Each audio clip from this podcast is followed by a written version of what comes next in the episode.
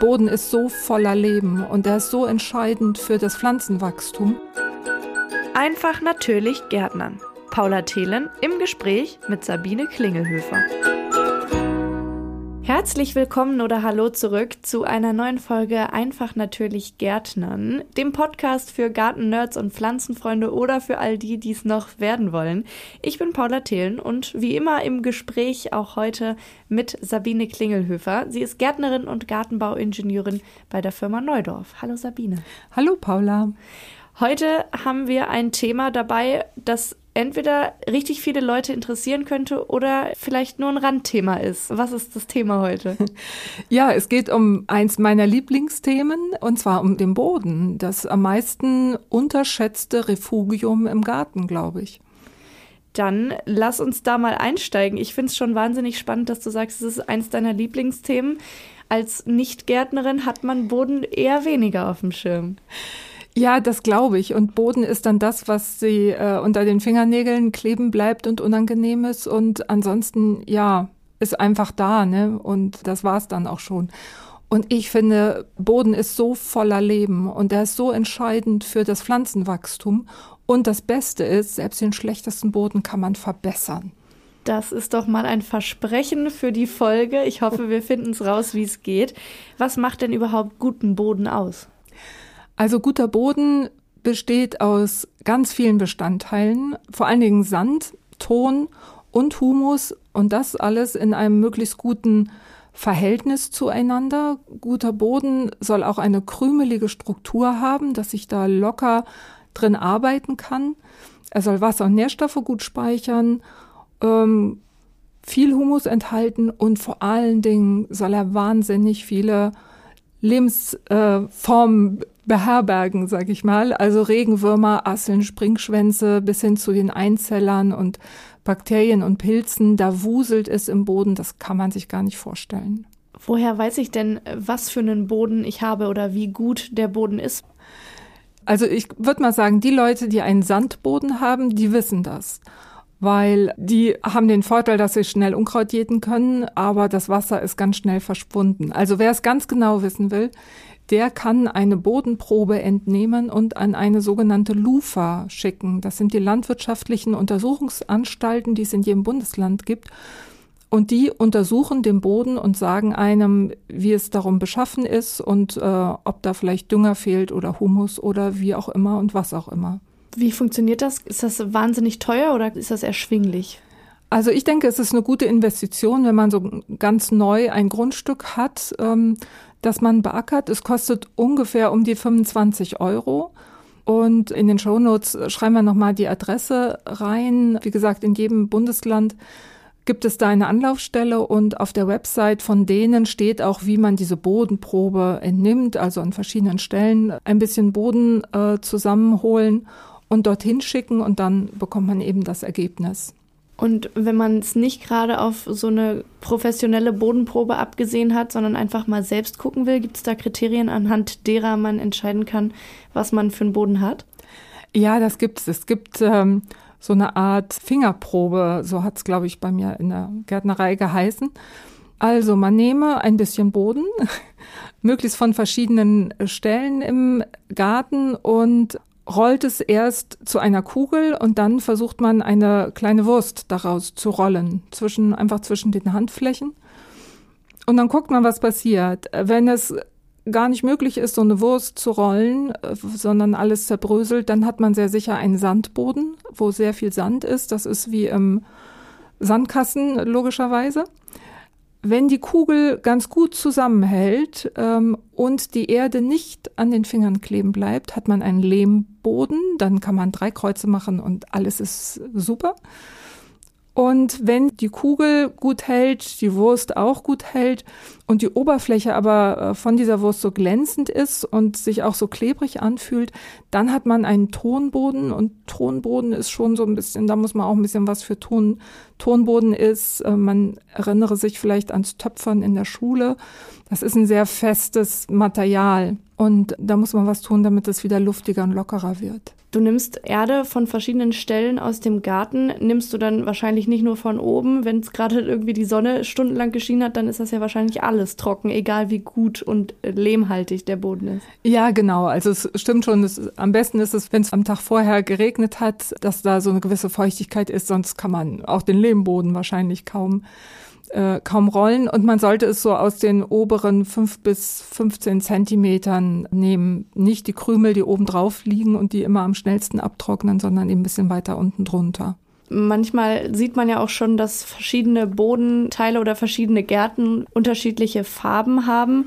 Kann man daran schon was sehen oder? Ja, ganz genau. Je dunkler der Boden ist, umso besser, weil umso mehr Humus enthält er. Und Humus ist wunderbar. Je mehr Humus im Boden, umso besser. Humus ist das Allerbeste, da kann es gar nicht genug von geben. Das ist praktisch die Essenz des abgestorbenen Materials. Das zersetzt sich und wird zu Humus und der lockert den Boden auf. Ist auch ein gutes Speichermedium für Wasser und auch für Nährstoffe. Und je dunkler der Boden ist, wie gesagt, umso mehr Humus ist drin, bis hin zu den Torfböden, die ja fast schwarz sind. Und im Sandkasten ist es sehr hell, da ist eben entsprechend auch ganz wenig Humus oder eigentlich gar kein Humus drin. Ein sehr gutes Indiz, um den Boden einmal zu testen.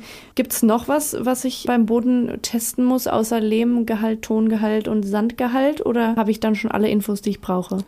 Na, was noch ganz gut ist, wenn man so alle paar Jahre ähm, mal den Säuregrad des Bodens, also den pH-Wert des Bodens misst Boden sollte nicht zu sauer sein und das kann man selber machen. Da gibt es im Gartencenter auch von Neudorf zu kaufen diesen pH-Bodentest. Und da kann man ganz einfach selber im Garten testen, ob man überhaupt kalken muss oder nicht. Früher hat man jedes Jahr gekalkt, aber da gab es auch noch den sauren Regen. Und dank der Filteranlagen in den großen Industrien haben wir keinen sauren oder nicht mehr viel sauren Regen und deswegen müssen wir auch gar nicht mehr so viel kalken.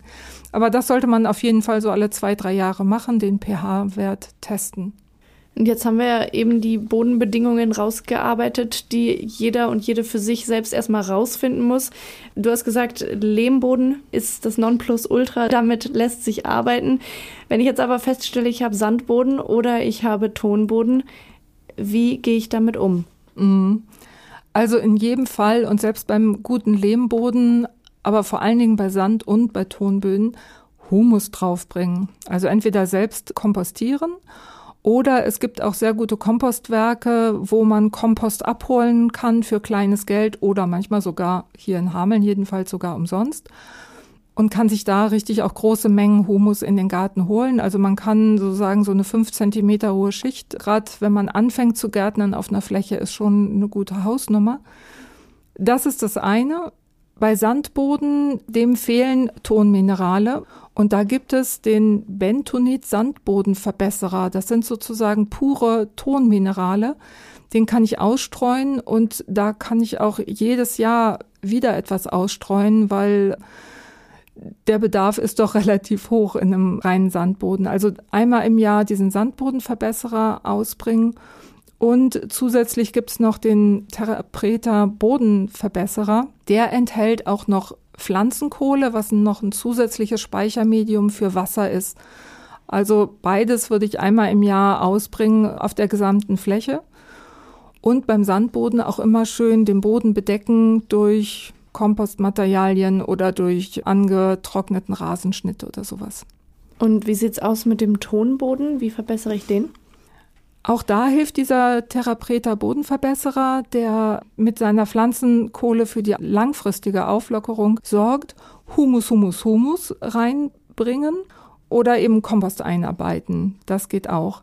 Man kann auch Sand einarbeiten, aber das sollte Quarzsand sein oder gewaschener Sand, keinen Sand aus dem Sandkasten, denn da ist ja auch wieder ein Tonanteil drin, damit die Kuchenförmchen zusammenbacken. Das will ich aber im Tonboden auf gar keinen Fall damit haben wir jetzt quasi dann überall einen ausgeglichenen Boden oder ähm, muss ich jedes Jahr noch auf irgendwas achten, allgemein unabhängig von der Bodenform? Also auf dem Humus habe ich jetzt schon ein bisschen rumgeritten. Das ist jedes Jahr wieder dran, wenn möglich. pH-Wert testen hatte ich auch schon gesagt. Was man auf jeden Fall in jedem Garten machen sollte, ist den Boden immer bedeckt halten. Nackter Boden ist eine schlechte Geschichte. Das gibt's mal im Gemüsebeet, wenn man gerade ausgesät hat, da kann man schlecht mulchen, aber ansonsten sollte Boden immer bedeckt sein und zwar nicht mit Rindenmulch, sondern mit allem anderen. Wie gesagt, abgetrockneter Rasenschnitt ist ein ganz gutes Material. Das ist bestes Futter für die Regenwürmer und der Boden trocknet nicht so schnell aus. Die Sonne brennt da nicht so drauf und auch wenn man, wenn es solche Starkregenereignisse gibt, wie es immer so heißt, dann prallen die Regentropfen nicht direkt auf den Boden, sondern auf dieses organische Material und das tut dem Boden einfach auch gut. Und dann gibt es ja den beliebten Arbeitsaufwand des Umgrabens. Ich glaube, du hast in irgendeiner Folge schon mal gesagt, dass man das nicht machen sollte. Aber ich weiß nicht mehr, ob du es überhaupt begründet hast. Warum sollte man nicht umgraben? Ja, es ist so, früher hat man immer umgegraben, gerade bei schweren Böden, den Tonböden muss man umgraben und die Frostgare hinterlässt krümeligen Boden im nächsten Frühjahr, das stimmt auch. Aber das Blöde ist, man stört die ganzen Mikroorganismen im Boden. Es gibt einfach Organismen im Boden, die leben an der Oberfläche, Springschwänze, Asseln und äh, die kleineren Regenwürmer und die dicken Regenwürmer und andere Organismen leben weiter unten. Und wenn man dann das Ganze von oben nach unten dreht, dann tötet man einfach viele Organismen ab und zerstört auch das natürliche Gefüge. Also wenn man diese Regel mit dem Humus beachtet, dann braucht man auch nicht umgraben, weil der Boden einfach so locker ist, dass man das gar nicht nötig hat. Dann reicht ein Lockern mit einer Grabegabel aus und äh, die Mikroorganismen und auch die Regenwürmer sind dankbar und vermehren sich viel besser. Dann lass uns doch noch mal detaillierter über diese Mikroorganismen sprechen. Die sind ja ziemlich wertvoll für den Boden. Ja, und das ist, glaube ich, vielen Leuten wirklich nicht bewusst. So Regenwürmer kennt jemand, aber wer weiß schon, dass es in Deutschland 46 verschiedene Regenwurmarten gibt? Ich bis eben auf jeden Fall nicht. ähm, Regenwürmer, die leben im Boden, klar, die bohren sich durch den Boden und die leben von abgestorbener organischer Substanz. Das heißt, sie ziehen sich solche ähm, abgefallenen Blätter und andere Pflanzenreste in ihre Röhren, fressen die aber nicht sofort, sondern kleiden damit ihre Röhren aus, damit die etwas anwelken und erst wenn die so ein bisschen weich geworden sind und schon angedaut sind von anderen Mikroorganismen, erst dann fressen die Regenwürmer das Zeugs auf nehmen das mit Erde auch aus und scheiden dann so einen Mix aus äh, sehr humusreichem Kot aus, wo auch Erde mit drin ist. Und das ist wahnsinnig fruchtbar, dieser Regenwurmkot. Was aber auch noch genial ist geradezu, ist, dass diese Regenwurmröhren, die nach unten gehen, dass die das Wasser schnell ableiten. Wenn es stark regnet, dann sieht man manchmal selbst auf Ackerflächen das Wasser stehen. Das ist immer ein Zeichen dafür, dass auf diesem Acker ganz wenig Regenwürmer nur leben, weil wenn da viele Regenwürmer sind, dann gibt es ganz viele Röhren, die das Wasser nach unten leiten und dann ist das Wasser ziemlich schnell weg. Und die Pflanzenwurzeln, die finden solche Regenwurmgänge auch ziemlich klasse, weil da sind eben die ganzen Nährstoffe aus dem Regenwurmkot. Deswegen nutzen Pflanzen diese Regenwurmgänge gerne. Da gibt's Nährstoffe und sie kommen tiefer in den Boden rein, wo sie vielleicht dann nochmal Wasser erwischen in trockenen Zeiten. Ich glaube, ich habe jetzt ein ganz faszinierendes neues Lieblingsthema. Ich wusste nicht, dass Regenwürmer so spannend sind und so viel können. Ähm, aber es gibt ja auch noch ganz viele andere Mikroorganismen, die sehr wichtig sind für den Boden. Genau, also es gibt die Asseln, die auch Sachen zerkleinern, die Springschwänze und so weiter. Es ist ein ganz fein aufeinander abgestimmtes System. Ähm, was man nicht durcheinander bringen sollte durch mineralische Dünger, wenn es geht, oder Dünger, die viele Salze enthalten, weil das diese empfindliche Lebensgemeinschaft der Mikroorganismen doch sehr stark stört. Es gibt viele Bakterien auch, gute Bakterien, die im Boden leben.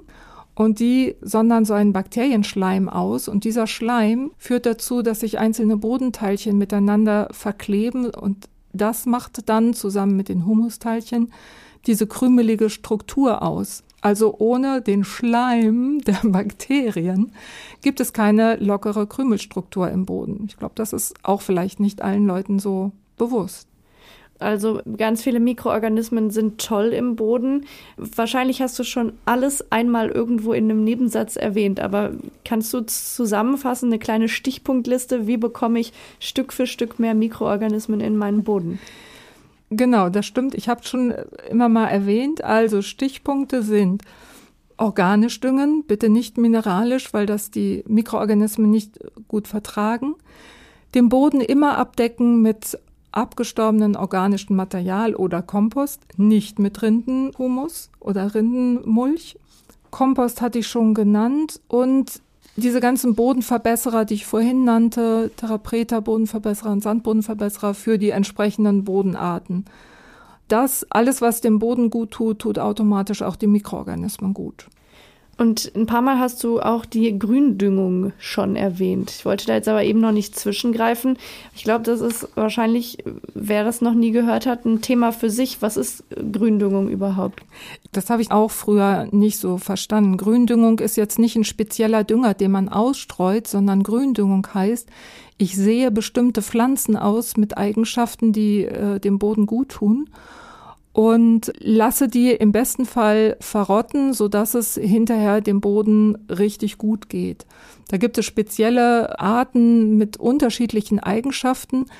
Was ich jedem Neubaugärtner empfehlen kann, ist, dass er tiefwurzelnde Pflanzen aussät als Gründüngungspflanzen, zum Beispiel Ölrettich oder Gelbsenf. Die können bis zu zwei Meter tief wurzeln und solche Bodenverdichtungen, die tief unten im Boden vielleicht stattgefunden haben, können die auflockern. Das schafft man mit keiner anderen Maßnahme, nur mit diesen Gründüngungspflanzen. Und noch dazu ist das die einfachste Methode. Man muss nicht umgraben oder irgendwelches schwere Gerät nehmen, sondern lässt einfach die Pflanzen für sich arbeiten. Ist das nicht irre? Ich finde es total klasse. Ja, total. Also für mich klingt das sehr einleuchtend, vor allem wenn es die einzige Möglichkeit ist, so tief den Boden zu verbessern. Wie geht denn Gründüngung?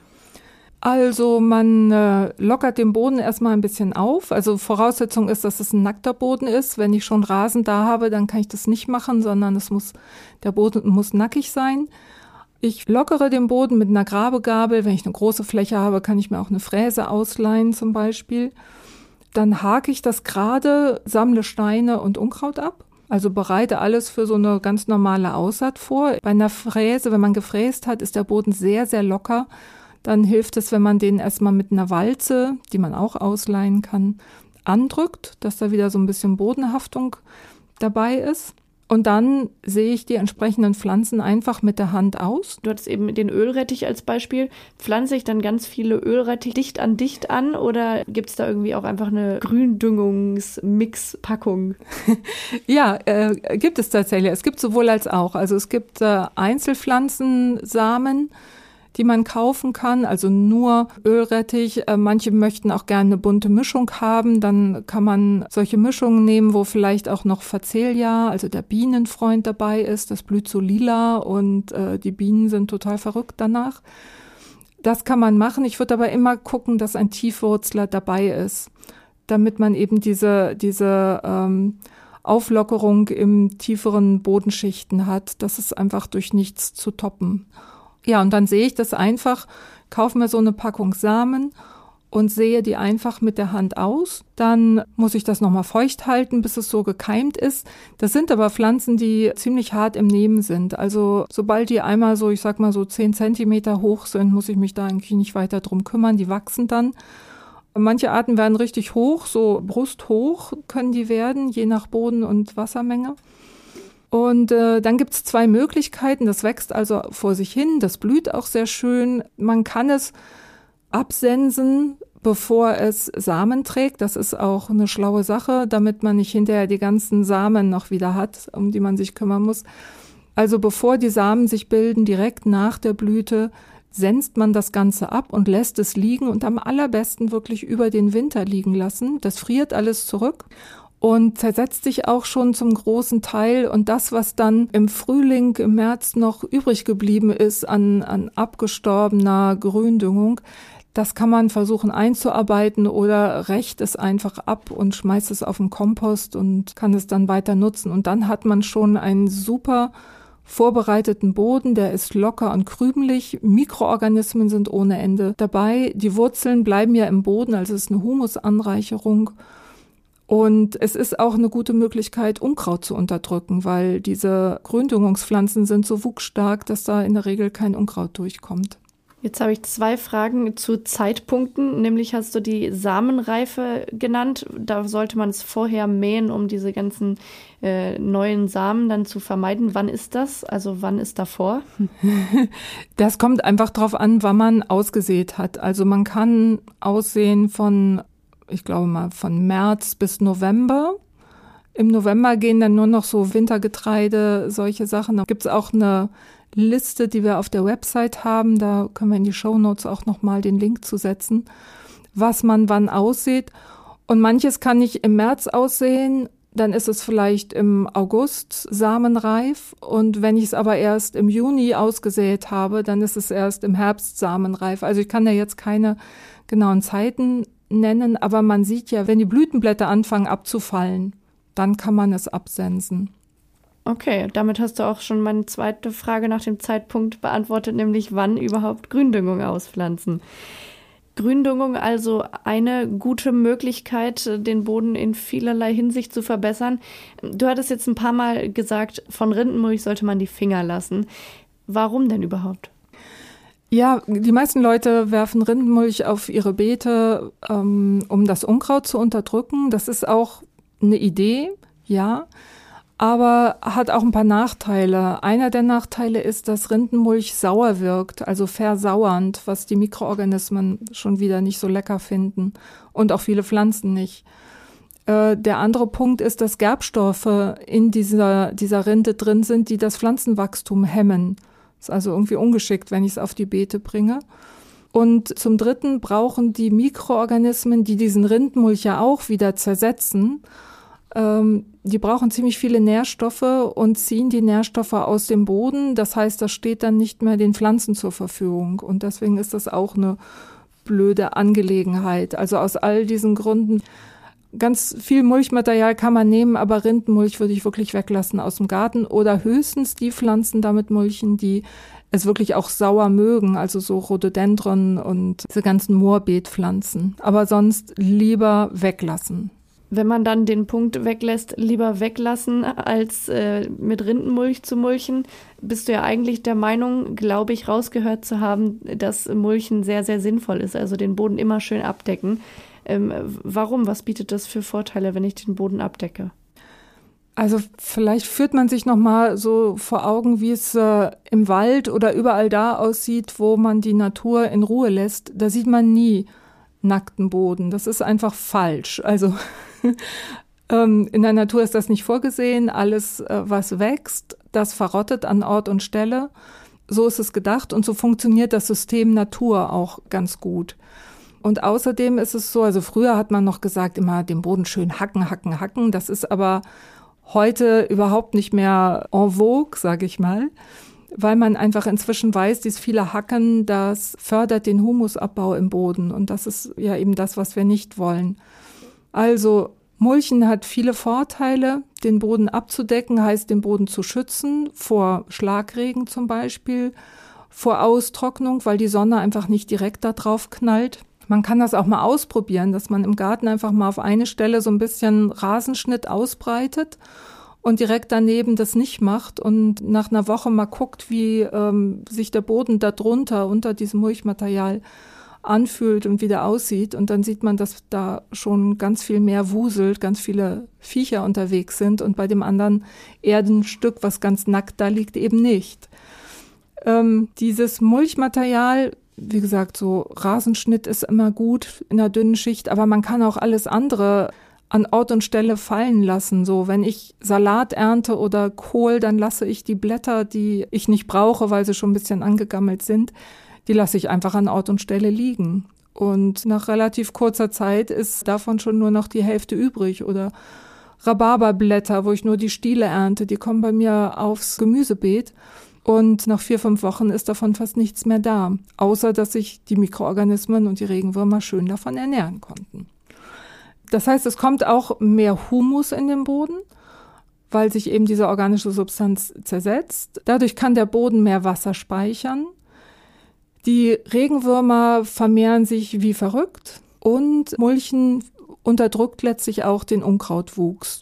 Und letztlich muss ich auch weniger gießen dann, weil eben weniger verdunstet. Also es gibt überhaupt keinen Grund, nicht zu mulchen in meinen Augen.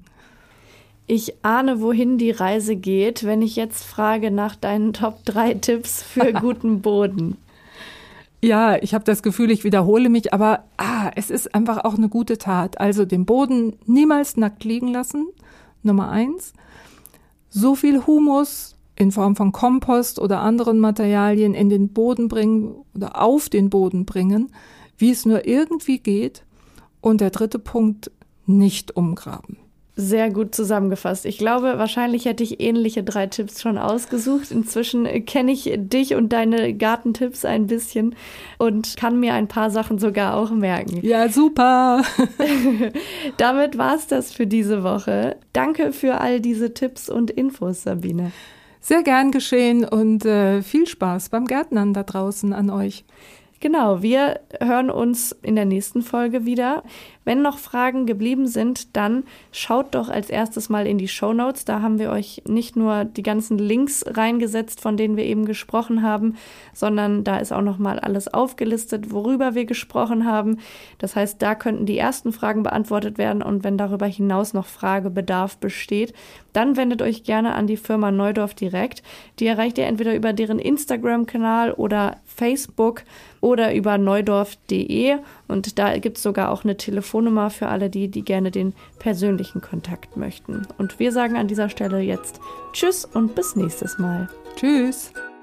Das war der Podcast Einfach natürlich Gärtner mit Paula Thelen und Sabine Klingelhöfer. Mehr zum Thema gibt's auf neudorf.de.